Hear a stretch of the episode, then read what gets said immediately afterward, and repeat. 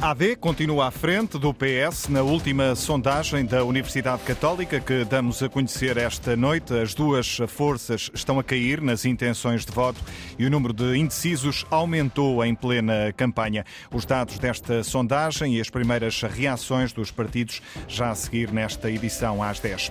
Não fazem sentido os protestos radicais em defesa do ambiente, é pelo menos essa opinião deixada na Antena 1 por Francisco Ferreira no dia em que um jovem ativista atirou tinta verde à cabeça do presidente do PSD. Nuno Rodrigues.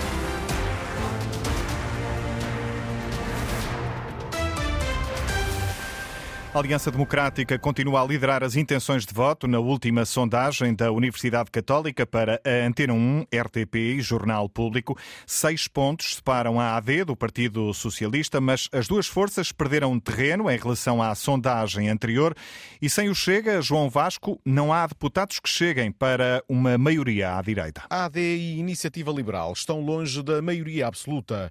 O novo estudo da Universidade Católica mostra que, no melhor dos cenários, a Aliança Democrática e a IEL alcançam 106 deputados, menos 10 do que os necessários para a maioria absoluta. Com 33% das intenções de voto, a AD volta a aparecer em primeiro lugar, mas cai dois pontos percentuais em relação à passada sexta-feira. Ficaria com 86 a 96 deputados. O PS também desce dois pontos. Está agora com 27% das intenções de voto e, por isso, a distância entre os socialistas e a AD mantém-se nos seis pontos percentuais. O PS pode conseguir entre 69 e 79 deputados. Com o Chega e a Iniciativa Liberal, tudo na mesma. O partido de André Ventura recolhe 17% das preferências dos inquiridos, a IEL mantém-se nos 6%. O Chega alcança entre 33 a 41 deputados, a Iniciativa Liberal 6 a 10. À esquerda, todos os partidos sobem um ponto percentual. O Bloco agora aparece com 5% e 5 a 7 deputados. O Livre alcança 4%, o que dá 3 a 4 deputados, e a CDU sobe para 3%, mas com possibilidade de eleger entre 3 a 5 deputados. O PAN também sobe de 1 para 2% nas intenções de voto e, de acordo com a estimativa, deve conseguir dois mandatos. Destaque também neste estudo para o número de indecisos, que aumentou 3 pontos percentuais desde a semana passada. Desta vez, há 20% dos inquiridos que diz não saber em quem vai votar.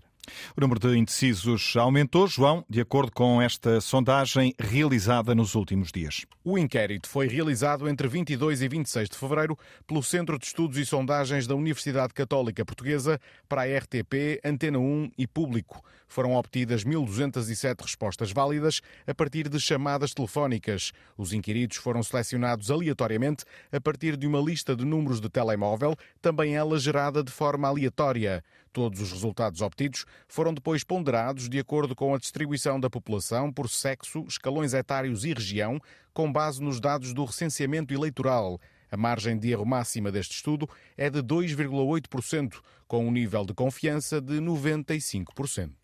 A ficha técnica da sondagem da Universidade Católica que aponta para uma queda da AD e do PS nas intenções de voto e sem possibilidade de maioria absoluta à direita, com o Chega excluído por PSD e Iniciativa Liberal. Ora, André Ventura espera que Luís Montenegro tenha escutado Passos Coelho sobre o caminho a seguir depois das eleições. Sem querer voltar a pôr Passos Coelho nesta campanha eleitoral, foi o que disse Pedro Passos Coelho que eu acho que faz todo o sentido. Temos, depois do dia 10, que procurar eh, soluções de governabilidade. Ele usou a expressão, eu sei que o Luís irá buscar o que é preciso, eu espero que a frase esteja toda certa, mas que não seja o Luís, seja o André. Objetivo traçado por André Ventura, a entrada para o comício da noite em Vila Real. O Chega quer uma maioria à direita no Parlamento.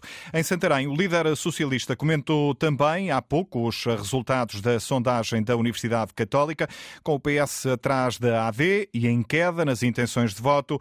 Pedro Nuno Santos reage como sempre. Da mesma forma que reagi sempre, à frente e atrás. Há sondagens boas, há sondagens más. Uh, nós já temos tido várias experiências diferentes. Mas há aqui uma questão dos indecisos que sobem, as intenções de voto diminuem nos dois partidos PS e AD, Ouça, os indecisos aumentam. Olha, a última vez que a, que, a, que a, RTP e a Universidade Católica fizeram uma sondagem foi antes das eleições, a última vez antes das eleições, foi antes das regionais dos Açores. Davam a vitória ao PS e o PS perdeu. Pedro Nuno Santos, à entrada para o comício da noite, aí na Casa do Campino, em Santarém, Joana Carvalho Reis, agora em direto, onde dezenas de polícias tentaram, sem sucesso, falar com o líder socialista. Eram cerca de 30 representantes da PSP, da GNR e também da Guarda Prisional. Estes polícias e militares vieram aqui até à entrada da Casa do Campino, eh, formaram uma linha, estenderam uma bandeira de Portugal, acenderam velas, eh, não gritaram, não cantaram, uma vigília silenciosa, foi isso que nos explicou Ricardo Simões, para que ninguém se esqueça da luta que estão a travar. Estamos aqui somente para mostrar a nossa presença Portanto, uma questão simbólica só para saber que nós continuamos presentes e que vamos continuar presentes até haver novo governo e até as nossas reivindicações serem tomadas uh, como concretas. É, esta é a única ação uh, que têm prevista, uh, especificamente por ser o PS que está hoje, esta noite aqui, ou, ou têm previsto para outros partidos? Qualquer outro partido que venha à zona de Santarém, nós estaremos presentes porque a nossa, nós não temos nenhuma guerra contra o PS, não temos nada eh, contra o PS. Simplesmente queremos as nossas reivindicações uh, que sejam concretizadas e que o Governo saiba que nós uh, estamos presentes e vamos continuar. O que é certo é que estes polícias acabaram por não se cruzar com Pedro Nuno Santos. Foi engolido o secretário-geral socialista à chegada aqui à Casa do Campino, foi engolido pela comitiva do PS, que o acompanhou até ao interior uh, da, da, Casa do Campino, onde a esta hora acontece então o comício. Quanto aos polícias, já abandonaram, ficou a mensagem. Já a campanha socialista segue esta noite em Santarém, onde Pedro Nuno Santos, à semelhança de outros líderes partidários, também já recusou a segurança pessoal disponibilizada pelo Primeiro-Ministro aos candidatos que estão em campanha, depois de um jovem ativista pelo clima ter atingido esta manhã o presidente do PSD com tinta verde na cabeça. Ouvido pela Antena 1, Francisco Ferreira, uma das vozes mais respeitadas do país quando o tema é ambiente, considera que este tipo de protesto não faz sentido e até já foi abandonado noutros países. Muitos dos grupos à escala internacional que foram por um caminho mais radical acabaram por recuar.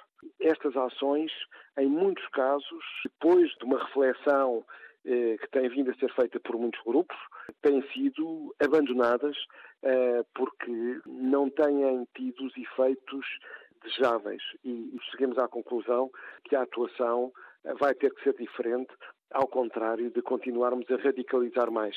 É isso que tem passado noutros países. Francisco Ferreira acredita também que estes protestos não ajudam a pôr o tema do ambiente na campanha eleitoral. As questões do ambiente, as questões do clima, que deveriam estar também na ordem do dia da discussão dos diferentes eh, partidos e dos diferentes líderes políticos, está ausente. Vamos ter umas horas de discussão sobre uma ação de um ativista climático, mas mais uma vez o conteúdo fica esquecido.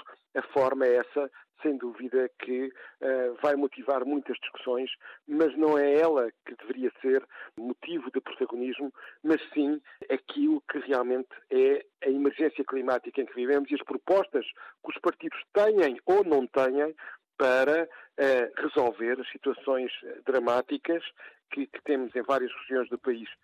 Francisco Ferreira, ouvido esta noite pela Antena 1 a propósito do tema que marcou este quarto dia de campanha oficial para as legislativas. A campanha da Aliança Democrática seguiu esta eh, noite para o Alentejo, mas eh, o tema manteve-se na agenda com Carlos Moedas, o presidente da Câmara de Lisboa, a criticar ao lado de Luís Montenegro o protesto do jovem ativista pelo clima. É preciso ter uma palavra de repúdio pelo ataque que tu sofreste hoje, porque é um ataque à democracia. É um ataque grave à democracia e quem o fez não estava interessado em combater o clima. Quem o fez, fez por razões cobardes e políticas e não o podemos esquecer. Carlos Moedas, no comício da Aliança Democrática desta noite, em Évora, onde o eh, presidente do PSD, Luís Montenegro, já deixou críticas ao PS, acusando a governação socialista de deixar o país num marasmo. Acham que crescer 3, 3,5% não é atingível em Portugal? O Partido Socialista é o que tem para oferecer depois de governar oito anos, sempre com maiorias no Parlamento, com dinheiro como nunca houve. O que tem para oferecer ao país é continuar neste marasmo, nesta estagnação. Então o Partido Socialista é o primeiro a reconhecer e a dizer aos portugueses não votem em nós porque nós não temos mais ambição do que isto. Nós esgotamos, esgotamos o nosso prazo de validade e esgotamos a nossa capacidade de mudança. Neste discurso da noite em Évora, Luís Montenegro deixou mais críticas aos eh, socialistas. O Partido Socialista vai para o governo, deixa o Estado todo partido. E deixa também o partido todo no Estado.